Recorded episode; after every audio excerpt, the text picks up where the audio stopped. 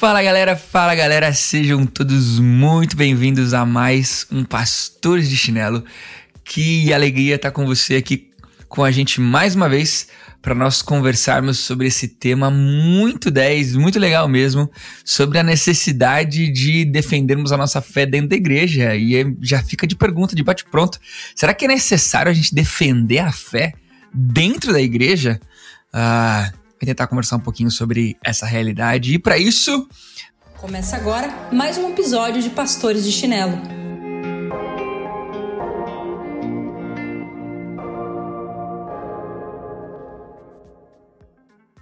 Ah, temos uh, a nossa bancada evangélica. Não, bancada evangélica não, né? A nossa bancada de pastores de chinelo aqui presentes. E para você que está ouvindo a gente pela primeira vez, eles vão se apresentar.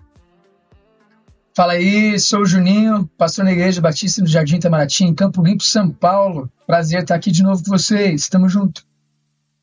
Aqui é Renato, de Tupã, interior de São Paulo, Igreja Batista de Tupã. Bom demais também a gente estar junto mais uma vez para conversarmos sobre a palavra de Deus de chinela. E eu, Thiago Vercelino, missionário aqui na Palavra da Vida, Paraná. E vamos lá.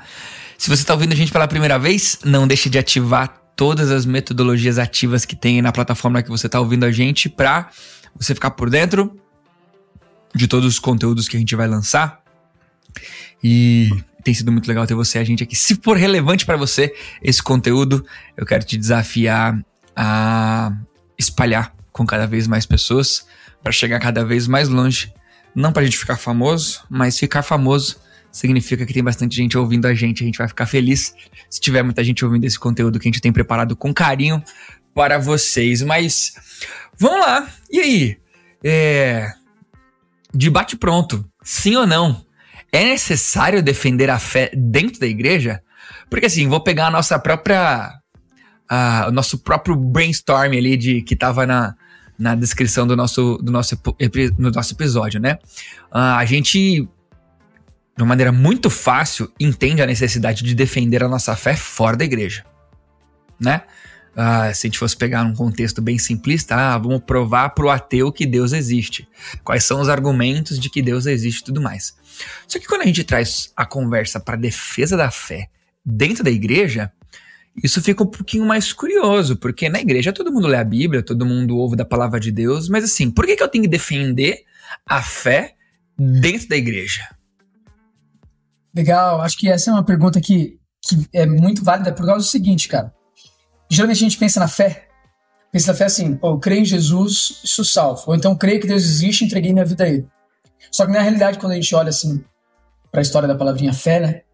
A partir do segundo século ali, ela começa a ser utilizada abrangendo três, três pilares basicamente de fé. Então a fé salvífica, tem a fé como conjunto de doutrinas e tem a fé como expressão das virtudes de uma vida com Cristo.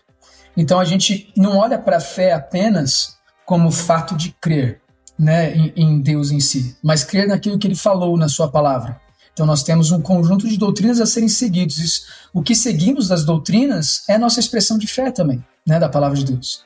E, a, e, as características que temos de Cristo, elas também são evidências dessa fé. Então, defender a fé é você defender o cristianismo por completo, né? Não apenas um aspecto dele, ou apenas provar para pessoas que Deus existe, não. É, é, de fato mostrar a beleza do evangelho através de tudo aquilo que nós conhecemos da palavra de Deus. Né? Então eu começaria partindo por aí. Ah, a gente tem aquele texto clássico né, de 1 Pedro 3,15, que, ah, estejam preparados para apresentar a razão da vossa esperança. Né? Então acho que é muito legal a gente parar a pensar nisso. Como é que a gente vai estar preparado para apresentar a razão da vossa esperança, né, da nossa esperança? Então a gente está amparado na palavra nesse sentido.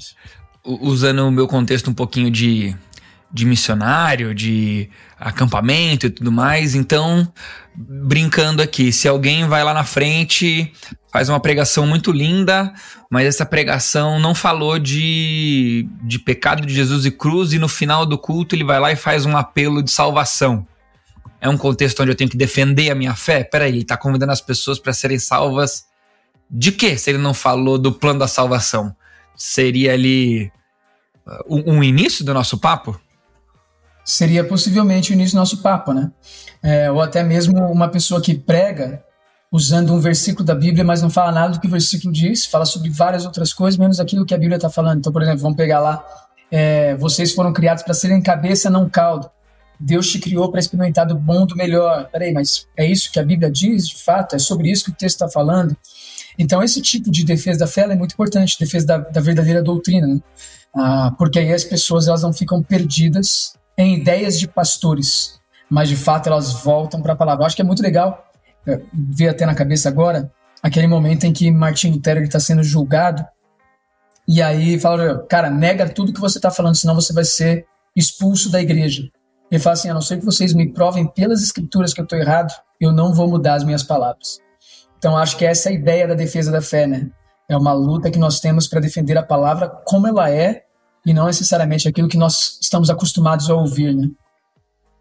Eu penso que é legal a discussão, Tiago, porque Paulo vai dizer para Tito, eh, no contexto da carta a Tito, Paulo está sugerindo ali que, que Tito, na verdade, está ordenando que Tito coloque em ordem as igrejas espalhadas ali na ilha de Creta.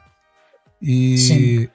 Paulo chama uh, aqueles que vão receber a carta a entenderem a piedade, a andar com Jesus, mas na hora de botar a casa em ordem, capítulo 2, versículo 1, ele diz: Você, porém, fale o que está de acordo com a sã doutrina.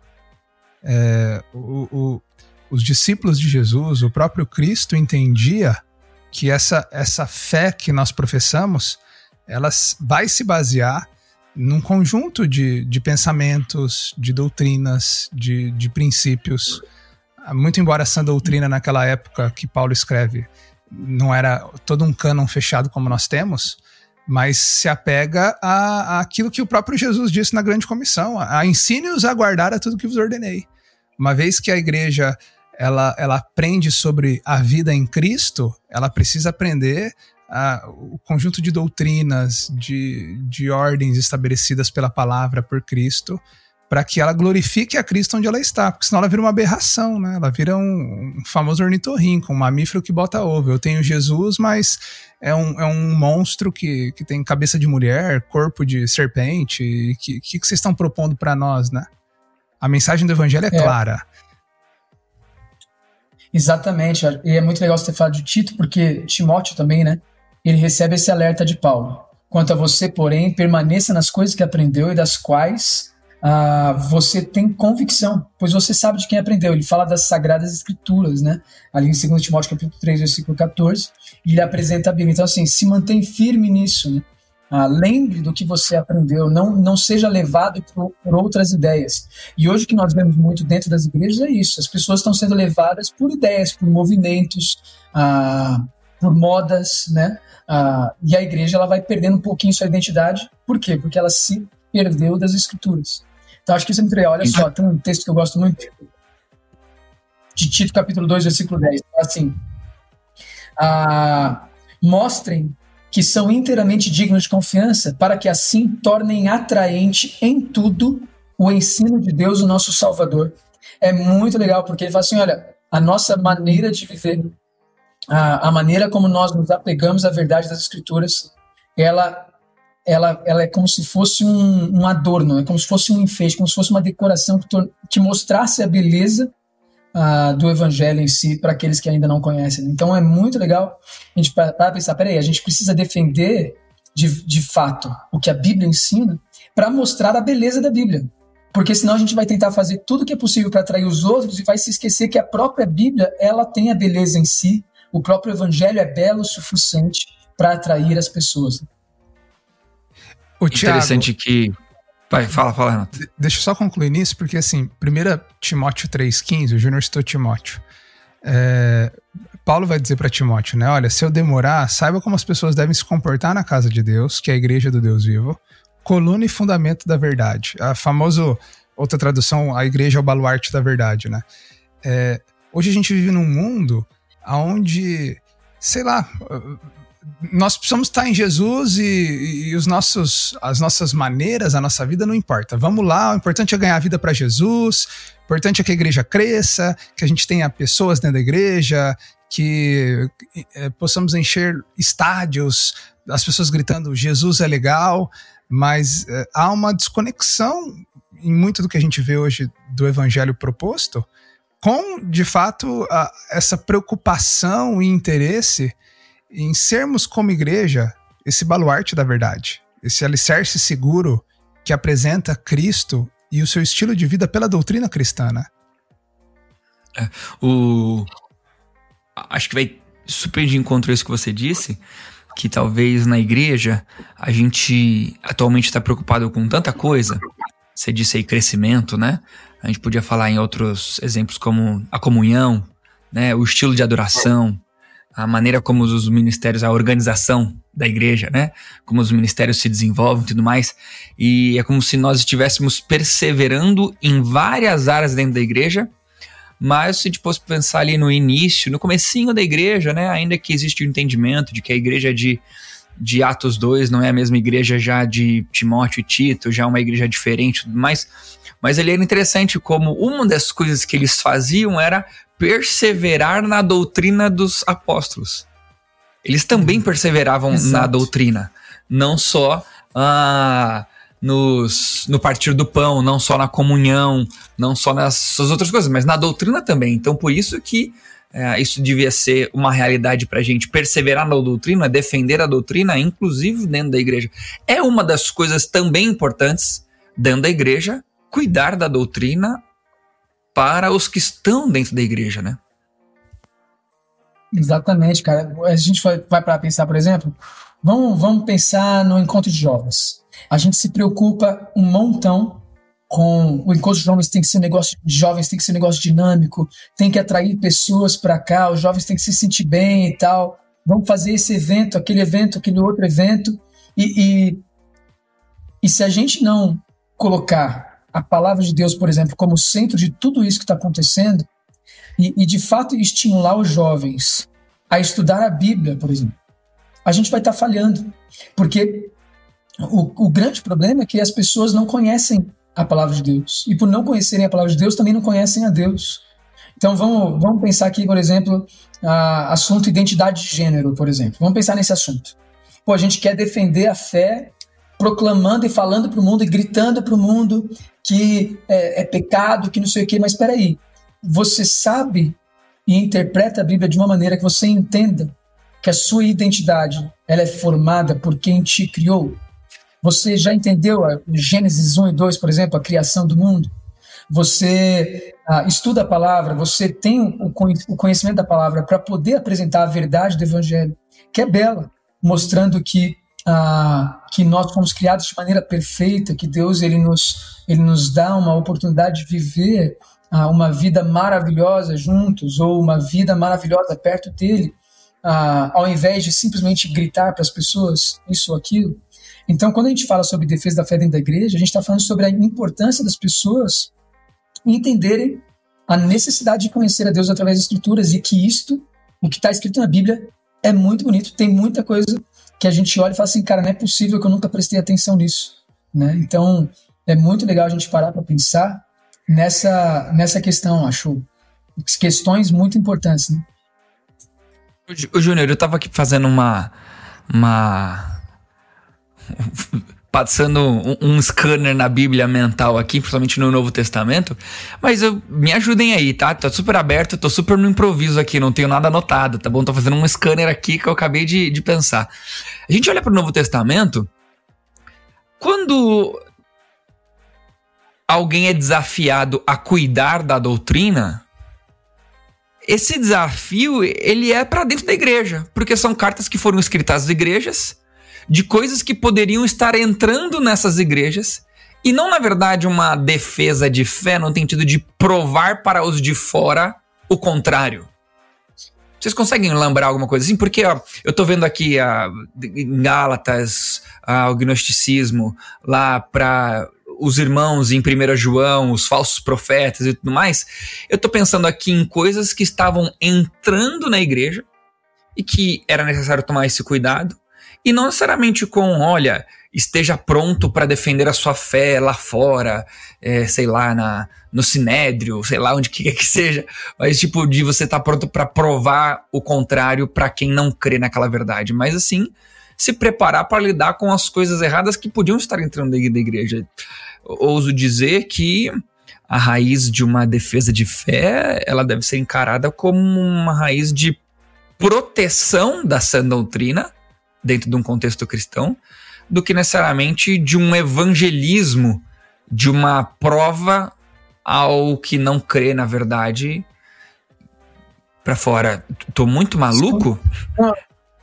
Eu concordo com você, viu, mano? Eu concordo com você, porque se, se a gente for partir do pressuposto bíblico, o pressuposto bíblico ele assume que Deus existe e ele em nenhum momento questiona isso aí.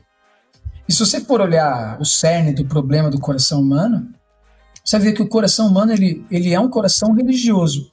Então você vê a adoração a todos os tipos de deuses criados, existentes, que, que a pessoa possa pensar. É, porque o coração do homem ele, ele é voltado para a adoração em algum sentido. Né? O que a gente experimenta ah, no nosso tempo de hoje é que essa adoração é uma adoração a si, ah, é uma adoração a, ao, próprio eu. Né? Ah, mas no, fim, no fringir dos ovos, é, o coração ele é religioso, ele sempre está voltado para uma adoração. Né? E quando a gente olha para a Bíblia, a gente está vendo a preocupação da palavra de Deus em apresentar o único Deus diante de todas essas distorções que existem, Antigo Testamento em especial. A apresentação do único Deus diante de todos os outros deuses bélicos que foram criados por todos os outros povos.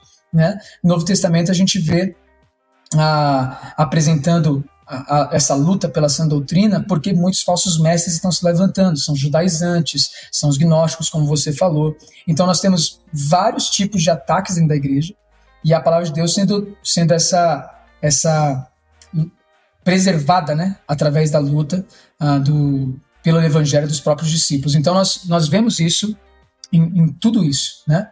Uh, em toda essa questão. A gente vê um pouquinho de Paulo, aí eu não, não lembro muito bem a passagem, mas é uma passagem clássica, né? Que ele chega lá para o Deus desconhecido do, dos, dos gregos, né? E fala assim: olha, o Deus desconhecido Atos, aqui é o Deus que eu vou apresentar para vocês. Atos, alguma coisa, né? Então ele apresenta ali o único Deus. Então é uma das, das grandes. É, Atos 17, é uma das grandes sacadas apresentando: olha, esse Deus que vocês estão, adorando, que vocês não sabem que é, esse é o Deus que eu estou anunciando para vocês, é o verdadeiro Deus, é o Criador de tudo. Então ele apresenta uma defesa do, do único Deus diante de todos os outros que eles adoravam. Mas, em, em suma, o Novo Testamento é uma defesa da fé constante, inclusive para a maneira como se vive na santidade, ah, para a maneira como se vive na pureza, na maneira como se vive diante de todas as questões sociais da época. Então é muito legal você ver que a Bíblia ela está sempre como, como base para essa nova vida ser vivida por todos os, os, cristãos e aqueles que conhecem a Deus. Né? Cara, quero, quero, quero, deixa eu trocar isso em miúdos, assim, me veio uma figura na, na cabeça, por favor, se apeguem a, a, a, a, ao que eu quero dizer. Lembra quando o Kiko queria mostrar pro Chaves o brinquedo dele? O Chaves tinha lá um brinquedinho, curtia o brinquedinho, aquele padrão do brinquedo. Aí o Kiko chegava com um brinquedo muito mais da hora e se exibia pro Chaves, assim. É, é, ambulância besta! Aí, aí, o Chaves ficava todo frustrado e tal. Uh, enquanto o Chaves só tinha um, um barquinho de papel, aquela era a referência dele de, de alegria, satisfação e, e padrão. Quando o Kiko chega com um navio todo bonitinho, todo detalhado, aquilo apresenta para o Chaves um outro padrão, uma outra conduta, que torna o padrão e conduta dele a quem? Eu penso que a estratégia de Deus que eu vejo em toda a Bíblia para modelar a, os seus desígnios e propósitos para a humanidade é chamar um povo para si que vai revelar esse mundo pela sua comunhão com o Senhor e, e, e andar nos padrões do Senhor, um estilo de vida que mostra e convoca o mundo inteiro a ver como o padrão mundano é a quem. Eu penso que Deus, quando chama Abraão, ele quer dizer isso: Abraão, eu vou fazer de você um povo, um povo distinto, um povo singular. Quando Deus uh, chama Moisés, Moisés, eu, a, a, minha lei vai fazer de você um povo diferenciado, um povo que aponte a minha glória para as outras nações. Quando Deus chama a igreja, a igreja é, é, é aquela que vive no, no reino de luz para apontar para as trevas. Então, eu penso que o desejo de Deus em toda a Bíblia e para nós hoje é que pela nossa é, a igreja é a guardiã da verdade. E isso, isso diz respeito àquilo que confessamos e àquilo que vivemos. Quando nós vivemos a verdade do Senhor, nós modelamos, nós somos luz, nós somos como a, a, a candeia colocada sobre um lugar que ilumina tudo. Então, o desejo de Deus para nós é que, como igreja, é, é, é, isso que eu pego do que o Tiago está dizendo. assim. O desejo é que sempre nós nos apeguemos à verdade, nós sejamos coerentes com a verdade, para que a gente revele a esse mundo a necessidade que ele tem de Deus, revele a esse mundo o padrão glorioso, gracioso de Cristo. É, é nesse caminho, não é? Tô, tô com vocês aí?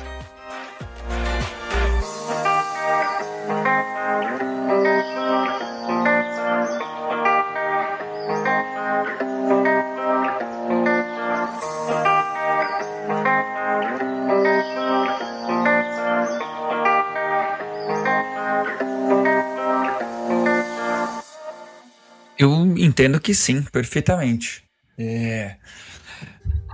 Eu queria tentar fazer uma divisão aqui, até para a gente aplicar um pouquinho isso que o Renato acabou de dizer e, e, e usar aí também a experiência do Júnior. Para quem não sabe, pessoal, o Júnior tem dado aula de, de, de apologética, né, Júnior? De defesa de fé. Então, a gente está com alguém com a cabeça bem, bem fresca nessa, nessa empreitada aqui hoje na, no podcast.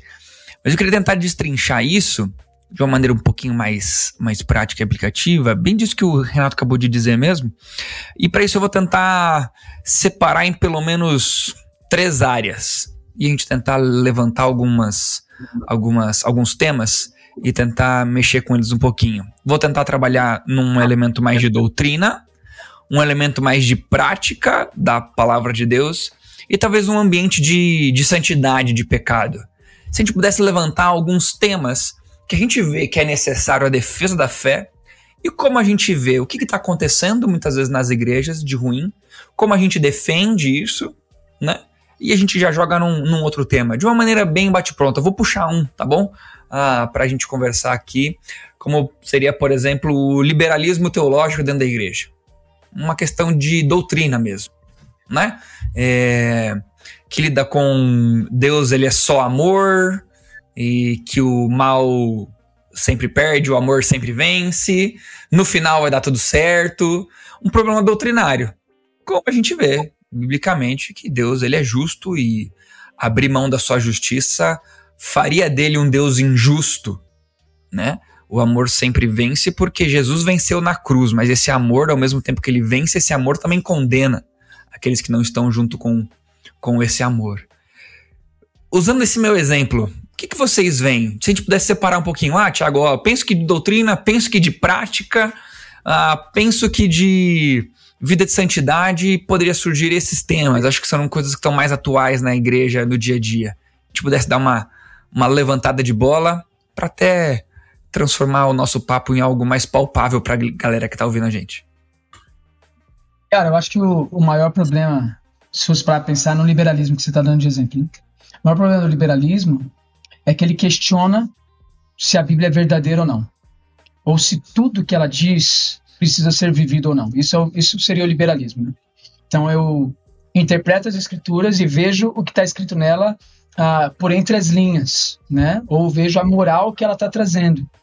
Mas não necessariamente que aquilo que está escrito é exatamente o que, que deve para ser. Então o problema do liberalismo é esse. E isso a gente vê naturalmente hoje. Por exemplo, se a gente fosse falar por, é, sobre casamento, né? Tô tendo uma crise no casamento, uh, não dá para viver assim, a gente tá infeliz junto e a gente, e a gente não foi criado para viver infeliz. Então é melhor a gente se separar e ser feliz do que permanecer casado e infeliz, né?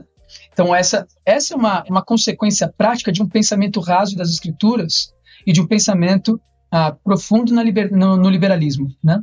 que é essa ideia de que eu sou o centro e de que o que a Bíblia diz não se aplica tanto assim aos nossos dias. Um outro exemplo, a ideia do sexo fora do casamento. É, onde na Bíblia está escrito que sexo fora do casamento é pecado, né? Ah, por que, que sexo fora do casamento é pecado, sendo que eu, eu, eu, entendo que com essa mulher eu vou viver o resto da minha vida? Por que eu preciso esperar o casamento para isso? Então, questionamento daquilo que a Bíblia apresenta como padrão perfeito é um, um resultado prático do liberalismo. E aí a gente precisa, como, como cristãos, saber defender a fé, saber defender o conjunto de doutrinas da palavra de Deus, saber defender essas características de Cristo que começam a fazer parte de nós a partir do momento que nós começamos a nos relacionar com Ele da maneira que a palavra de Deus nos, nos permite fazê-lo, né? Então, são resultados práticos, eu acho, do liberalismo e são aspectos práticos da nossa defesa da fé dentro da igreja. Né? Eu, eu vivi eu, isso. Júnior, um exemplo rapidinho. Eu vivi isso essa semana. Eu estou produzindo uma, uma matéria uh, de graduação para uma faculdade. Uh, e nessa produção, né, vou me guardar, óbvio, de falar, para não expor ninguém, nem a mim, nem a, nem a faculdade. Mas nessa produção, ah, para essa matéria, eu estava falando sobre a influência da religião na sociedade e na cultura. E quando eu terminei de escrever essa aula, eu envio para avaliação e me voltou a sugestão para mostrar a influência que a sociedade e a cultura também têm sobre a religião. Eu falei, legal, de fato. A cultura e a sociedade também têm influência na religião.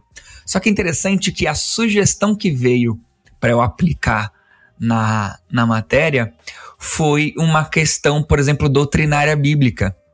Ela, a, a pessoa que fez a revisão sugeriu o seguinte: por exemplo, uh, é comum nas religiões essa proeminência masculina sobre a figura feminina. E nos dias de hoje, por conta dos movimentos atuais de lutas femininas e tudo mais, a religião precisa entender que não é mais assim. Eu nem teria dificuldade muito com essa frase, se ela fosse muito bem explicada. Agora, não bem explicada e olhando exclusivamente para nossa leitura bíblica, se essa frase que significa de que o homem não é mais o responsável pelo lar, se essa frase significa que o homem não é mais aquele pelo qual Deus instituiu a liderança sobre a, a família, eu, tenho, eu teria problemas. Se essa frase só significa uma questão de igualdade de gênero em posições sociais, de direitos, homem e mulher ganhar o mesmo salário, essa frase é muito boa, de fato. Ah, se em algum momento a religião no passado disse que isso não deveria ser assim, a religião estava errada. Agora, se a gente troca religião por doutrinas bíblicas isso, isso traz um impacto diferente, é, direto naquilo que a própria palavra de Deus diz, essa frase já se transforma extremamente problemática, dizendo que a sociedade e a cultura é capaz de mudar a verdade ou a relevância de uma verdade bíblica, tá, tornando-a não tão mais relevante assim. A ideia de que a doutrina se torna, a palavra de Deus, né? Ela se torna um tipo de, de serva da cultura, né? Isso. Então, onde a cultura disser que está certa, a, a, a, Bíblia tem que se, se, adequar, e não o contrário, né?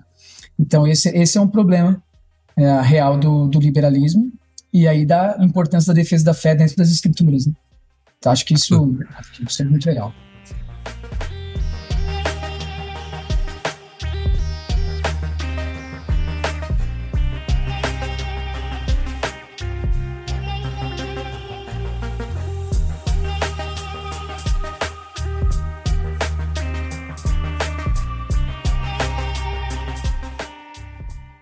Nato, outro exemplo aí que você tá guardando aí. Sim, sim. Eu acho que essa essa apologética aplicada à nossa vida de não, santidade não tava tão guardado assim. Não, tá. Você quer exemplo de liberalismo teológico ou eu posso caminhar para não, não, santidade, não, por isso, exemplo? Vamos, é, vamos para outras coisas, é, isso aí. Tá. Eu penso, por exemplo, na área da santidade. É, nós precisamos tomar cuidado com isso também a, a igreja ela é muito pronta em defender e, e ressaltar que a homossexualidade é pecaminosa. Ok, é, cremos nisso. O liberalismo teológico talvez vá dizer que não, mas nós acreditamos que existem verdades que são absolutas da palavra de Deus, que elas não, elas são imutáveis em relação à cultura. É, existem questões que são é, culturais na Bíblia, por exemplo, o uso do véu. Existem questões que são teológicas imutáveis, por exemplo, a sexualidade humana. É, e aí, beleza, a, a maioria daqueles que nos escutam aqui, imagino que vem de contextos mais conservadores e talvez vão dizer, não, homossexualidade é pecado. É, mas defender a fé também é lidar com, com ser coerente naquilo que a gente professa e afirma. Então, há quem diga que a homossexualidade é pecado. Aí você vê a igreja se levantando ferrenhamente contra isso, e quando você vai ver, ah, os, casal, os casaizinhos de namorado da igreja estão tudo tendo relação sexual.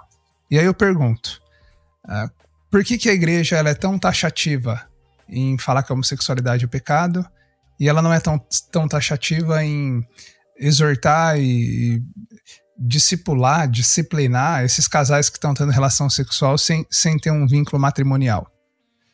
Aí que eu acho que é o exercício da fé. É, se você pensar que a homossexualidade ela é pecaminosa porque ela é uma deturpação do que é o sagrado de Deus para o matrimônio, a fornicação, que é o sexo fora dos limites do casamento, também é uma deturpação do sagrado matrimônio. E é tão pecado quanto. E é por isso que nós precisamos ser coerentes naquilo que afirmamos. Nós precisamos lutar por santidade no namoro. Uh, o que, que é pornografia? É uma deturpação também do sagrado matrimônio. Eu estou cultivando práticas sexuais que foram estabelecidas para o casamento, que é o desejo do, do homem pela sua esposa. Eu estou fazendo isso é, é, de maneira libertina, com foto, vídeo e sei lá mais o que a gente precisa ser coerente nisso, a gente precisa ser coerente com, com as coisas que a gente se levanta, com, com pautas que a gente defende, a gente precisa ser luz, gente. A gente precisa ser luz. A gente vê hoje uma igreja uh, que diz que não sei que lá é pecado, mas a igreja não trabalha a ansiedade. O que, que é ansiedade? Tá, nós podemos trabalhar a ansiedade num conceito mais clínico, não vamos entrar nisso, não, não é minha, minha ideia, não. Mas tem um monte de gente em roda de oração, às vezes está numa roda de oração, aí o pessoal começa a compartilhar o que, que é pecado, qual, quais são suas lutas, quais são as dificuldades, né? É, dizer assim, ah, eu sou uma pessoa ansiosa, é meio que uma coisa leve, é meio que uma coisa legal de dizer, né? Mas ansiedade é pecado, ansiedade é, é, é você não confiar que Deus tem o controle da sua vida, é você não depender do Senhor. Então, eu penso que na área da santidade também nós precisamos saber defender bem a fé. A igreja, se ela quer ser modelo para o mundo, ela precisa ser um modelo em como ela administra sua saúde emocional, ela precisa ser modelo em como ela administra a santidade sexual, ela precisa ser modelo como ela administra suas tradições. A gente tem uma igreja que é legalista, que dá um valor desmedido à, à lei, à, à, às ordenanças, e acaba fazendo da ordenança um fim em si mesmo. Ao mesmo tempo que temos uma mesma igreja dentro de uma igreja legalista que também é libertina. Ah, não, aqui não tem lei, aqui não tem regra, tudo é cultura, tudo é cultural. Se houve avanço científico, houve avanço moral na, na história, a igreja tem que se adaptar a isso. E a gente vive uma bagunça. E, e de novo, a ideia de sermos baluarte da verdade é nós sermos uma referência para esse mundo em todas essas áreas. Seja em combater o liberalismo teológico que está na academia, mas também o liberalismo teológico dentro de nós, né? Incrível como dá trabalho perseverar nessa doutrina, né? Dá trabalho defender a fé, porque exige estudo, existe dedicação no entendimento daquilo que está sendo estudado, exige dedicação na maneira de aplicar aquilo que está sendo estudado, e ainda exige dedicação na maneira de ensinar tudo que foi feito, e ainda acrescento que existe uh, trabalho, né? Inclusive na maneira de pastorear aquilo que foi ensinado. Ver como volta, ver os narizes tortos, as caras feias, as discordâncias, né? E daí acho que ninguém, nenhum de nós três tem o objetivo aqui de dizer que todas as nossas interpretações, todas as nossas maneiras de ler a Bíblia são 100% certas e desprovidas de, de qualquer erro, né? Óbvio que não. Mas assim, existem verdades muito muito claras nas escrituras e, e, e, que a gente tem que ser capaz de lidar com elas, só que dá, dá muito trabalho. É muito mais fácil pegar alguns sistemas e viver de acordo com esses sistemas, porque são caixinhas prontas, já são pré-orientadas, né? Então vamos lá, ah, não, agora todo mundo tá dizendo isso, então beleza, vamos fazer do jeito que tá todo mundo dizendo. Não, agora o novo, o novo um, novo movimento social tá advogando dessa causa aqui. Não, então vamos ceder, que é mais fácil ceder para essa causa que está sendo. Ah, tem o irmão que tem um dinheiro lá na igreja e se a gente não ceder aquilo que aquele irmão que tem dinheiro lá, ele não vai dar mais o dízimo e a gente vai acabar caindo na arrecadação, arrecadação da igreja. Não, tem o outro lá que tem o filho e o filho não sei o quê, e a gente vai indo, desde coisas muito sérias, né? Até coisas super simples mas que a gente vai cedendo de pouco a pouco, de pouco a pouco, pouco a pouco, vai escolhendo não lidar e talvez no futuro a gente encontre um problema muito mais complicado de viver, ao ponto, acho que seria o extremismo da ausência da defesa da fé dentro da igreja, ao ponto de nós termos um monte de de frequentadores de igreja, todos juntos, caminhando para um mesmo lugar, que é a distância de Deus e não de salvos que estão caminhando juntos para a direção de se tornarem cada vez mais parecidos com Cristo, atingindo essa beleza um dia lá na glória, uh, onde não teremos mais, mais nenhum nem pecado, nem tristeza, nem dor, nem, nem nada, né? Seríamos a imagem do Deus Altíssimo, como ele decidiu que nós fôssemos lá na criação, não deturpados mais pelo, pelo pecado, né? Tá se coçando aí, Juninho, o que, que é? Não, eu tô me coçando aqui é porque certa vez me falaram, né? É, a gente estava conversando sobre um assunto controverso, difícil de interpretação da Bíblia, e aí um rapaz ele falou assim: Não, mas eu entendi que essa é a sua maneira de ler a Bíblia. Hum. E aí eu fiquei, eu fiquei me coçando com isso, né? Porque, de fato, o que existe hoje são várias maneiras de ler a Bíblia, né? Então a gente tem hoje, por exemplo, a hermenêutica feminista, nós temos a, a leitura negra, nós temos é, a, a, a, hermenêutica gay, nós, te, nós temos diversos tipos de, de, de tipos de, de, de, leitura da palavra, né? E a grande crise, eu acho que é justamente essa, né? O, o texto não fala mais com a gente. Nós que impomos aquilo que o texto tem que dizer. E aí, quando a gente olha para essa área da santidade, quando a gente olha para a defesa da fé, sobre se a igreja que nós estamos vivendo hoje é a igreja que Deus gostaria que estivesse sendo vivida, ou se está sendo um conjunto de, de seitas, um conjunto de um monte de, de igrejas seguindo seus próprios caminhos e ideias, né? Porque o erro tá, o texto não fala mais com a gente. Nós estamos impondo o que o texto tem a dizer. Então, é muito natural hoje a gente ver pessoas questionando o que a Bíblia diz em todas as esferas e não se interessando pelo que a Bíblia diz em todas elas. Né? Então, acho que isso é um aspecto muito importante para a gente voltar a nossa atenção. Né? É, vou dar um exemplo nessa ideia de que nós impomos o, o texto, nós impomos o significado no texto, né? É, e aqui é um, é um erro crasso, mas é um exemplo simplista, só para vocês terem uma ideia. Certa vez, o Carlos Oswaldo contou uma história de uma menina que estava namorando e terminou o namoro ela ficou extremamente triste com o namoro e ficou por um período muito triste. E todos os professores já estavam ficando preocupados com ela porque ela não saía daquela tristeza. Certo dia ela acordou, fez a devocional dela e de repente ela estava radiante, toda feliz, toda, toda alegre. E aí todo mundo ficou se questionando como é que aconteceu isso de um dia para o outro, como é que mudou isso, né? Como é que ela pôde ah, ficar tão feliz de uma hora para outra tal? E aí foi lá e perguntou para ela, né? Que aconteceu que você está tão feliz? Que, que, que bom, né? E aí a menina olhou assim: não, Deus falou comigo na devocional, Deus falou comigo lendo a Bíblia, e eu tô super feliz, eu tô descansando mesmo. Mas o que, que Deus falou para você? Desculpa perguntar, né? Ela falou: tava lendo Filemão e disse que ele saiu por um breve momento da minha presença, mas para que volte e permaneça para sempre. Né? Então ela pegou o texto e colocou o significado que ela queria no texto. O texto ali está falando sobre um cara que fugiu da escravidão e voltou depois, né? Não tem nada a ver. É, uma Pode vez falar. eu tava aconselhando uma, uma menina que tinha terminado o namoro. E a crise dela era com relação ao retorno do namoro, porque Deus tinha falado para ela de que ela ia voltar a namorar, né? E eu tentando mostrar para ela, o, o, antigo namorado dela já tava em, em, um possível relacionamento com outra pessoa, isso era frustrante para ela e tudo mais, e ela foi, foi, foi, até que eu, né, burro, demorei para perguntar. Falei, mas peraí, como que Deus falou para você que, que o namoro ia voltar, não, porque eu tava ouvindo uma pregação uma vez num culto e o pastor tava pregando sobre a reconstrução das muralhas de Jerusalém, Nossa. em Neemias. Eu entendi que Deus estava falando para mim que ele ia reconstruir o meu namoro e que o pastor falou aquilo que foi destruído na sua vida, Deus vai reconstruir.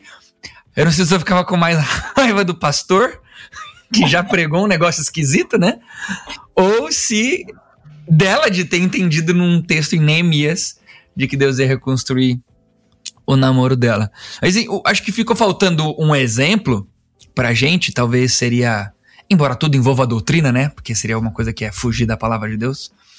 Mas me viu um exemplo assim com relação à prática da fé também, que às vezes é muito complicada, né? A gente vê, por exemplo, lá na Bíblia, quando Jesus pede para tomar cuidado com o fermento dos fariseus, né? O fermento do fariseus, o fermento dos saduceus. E ali é uma coisa falando assim, bem clara no sentido de tomar cuidado com a doutrina dos fariseus e dos saduceus, né? Mas o que é que eles ensinavam naquela época que Jesus ah, pediu para eles tomarem para eles tomarem cuidado, né? Ah, uma das coisas era uma coisa que próprio Jesus combateu, né? Quando Jesus diz ali: ah, Vinde a mim os que estão cansados, porque o meu jugo é suave e o meu fardo é leve. Não é que a vida com Jesus ela ia ser de boa. E se você tá cansado, vai até Jesus que ele vai construir para você um puff para você descansar com música ao vivo, ah, uma bebida refrescante e comida à vontade. Não, é assim, a, a maneira de viver aqueles ensinamentos com Jesus uh, seria um fardo leve, um fardo que não era pesado, porque, comparado aos fariseus, que ainda impunham a prática da lei com várias questões e tudo mais que Jesus estava mostrando diferente, uh, devia ser combatido. Né? E eu vejo hoje em dia, por exemplo, num contexto assim super mais adolescente, mais jovem, é, por exemplo, jovens, adolescentes que querem namorar e muitas vezes uh, líderes vêm e dizem: olha, não, mas para você namorar com tal pessoa, você tem que ter a minha autorização, você tem que ler tal livro, você só pode fazer isso e tal, tal, tal. Aí eu fico pergunta, mas peraí, isso segundo quem? Segundo a vontade do pastor e do líder? Ou segundo a palavra de Deus? Essa imposição. Tá, tem conselhos, né? Eu tenho ah, conversas e tudo mais, mas assim, a minha submissão é a palavra de Deus. Não a uma liderança e a um pastor que possivelmente está falando sobre coisas que a palavra de Deus não está falando, né?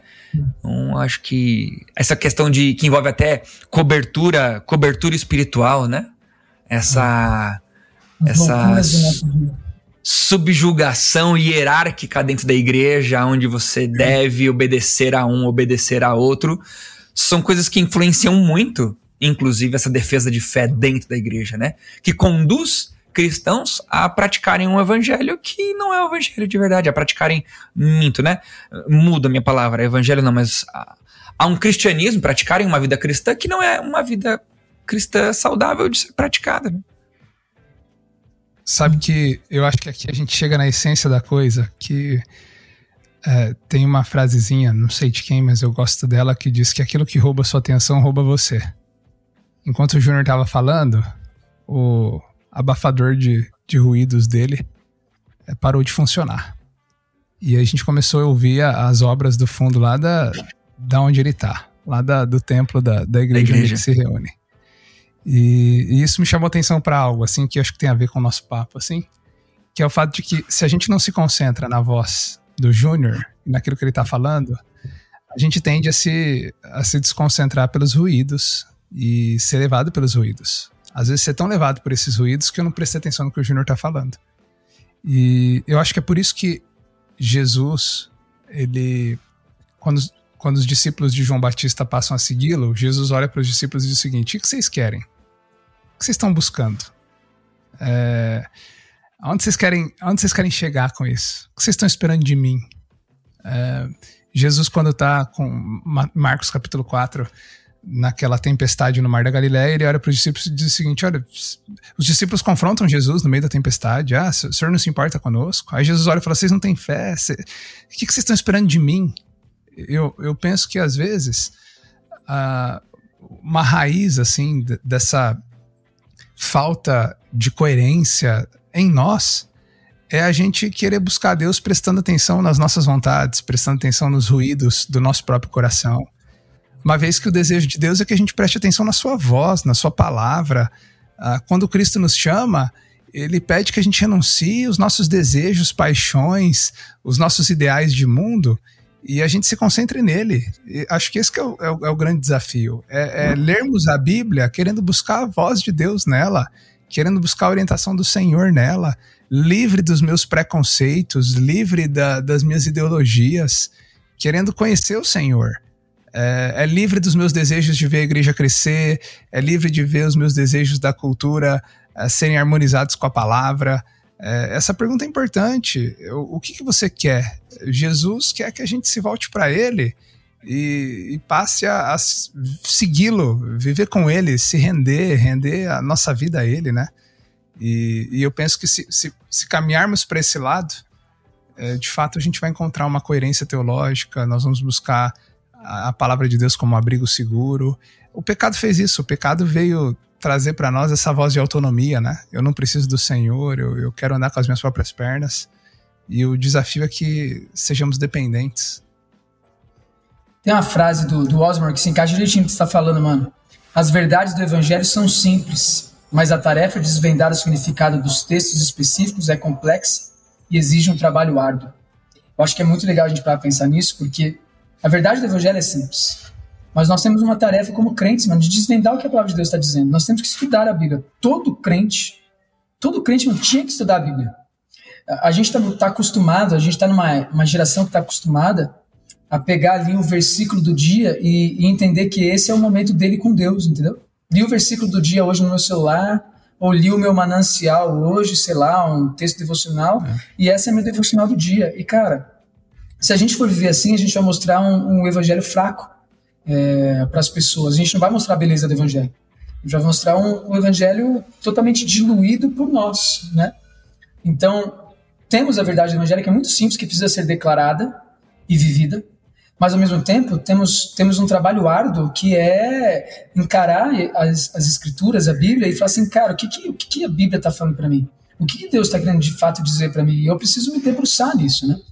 Então, como igreja, a gente precisa ser uma igreja mais estudiosa, né? ao ponto de conseguir defender, inclusive, a beleza da doutrina de viver como igreja para pessoas que estão abandonando a igreja por pensar que a igreja é, não, é, não faz mais sentido para os nossos dias. Né?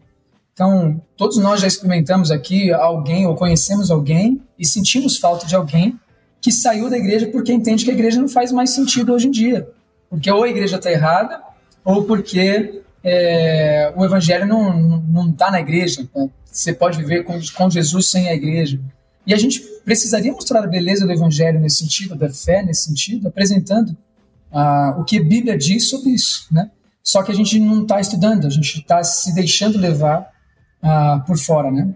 Por aquilo que é, é exterior, né? Ou, ou, por uma regra que a gente segue, ou porque tocamos no louvor, ou porque servimos em algum ministério, ou porque lemos o, o versículo do dia e achamos que isso é suficiente. Então acho que a gente precisa mudar muito isso, essa mentalidade da igreja precisa ser mudada e as pessoas precisam voltar a estudar a Bíblia e falar assim: eu preciso saber o que a Bíblia diz, para sempre que alguém perguntar para mim, eu saber aquilo que precisa ser dito. Né? Então eu acho que essa questão é muito importante pra gente. A gente parece que vira e mexe em episódios de Pastores de Chinelo, a gente termina com o incentivo de ler e estudar a Bíblia, né? Mas é. A é gente devia fazer isso, isso, todo. É, a gente devia fazer isso todo episódio mesmo. A própria Bíblia vai dizer, né, que a gente peca porque a gente não conhece. É. A gente erra porque a gente não conhece quem ah, escreveu tudo aquilo que a gente precisa para a gente poder viver, né? Afinal, é no conhecimento de Cristo que nós temos tudo aquilo que precisamos para a vida e para a piedade, vai dizer, vai dizer lá em Pedro, né? Galera, por mim, eu acho que esse foi mais um Pastor de Chinelo. Muito obrigado por você que caminhou com a gente até aqui. Se foi relevante para você, compartilhe cada vez mais gente. E lembre, Às vezes, defender a fé dentro da igreja se torna um passo mais importante até do que defender ela fora da igreja. Um abraço e até o próximo. Valeu!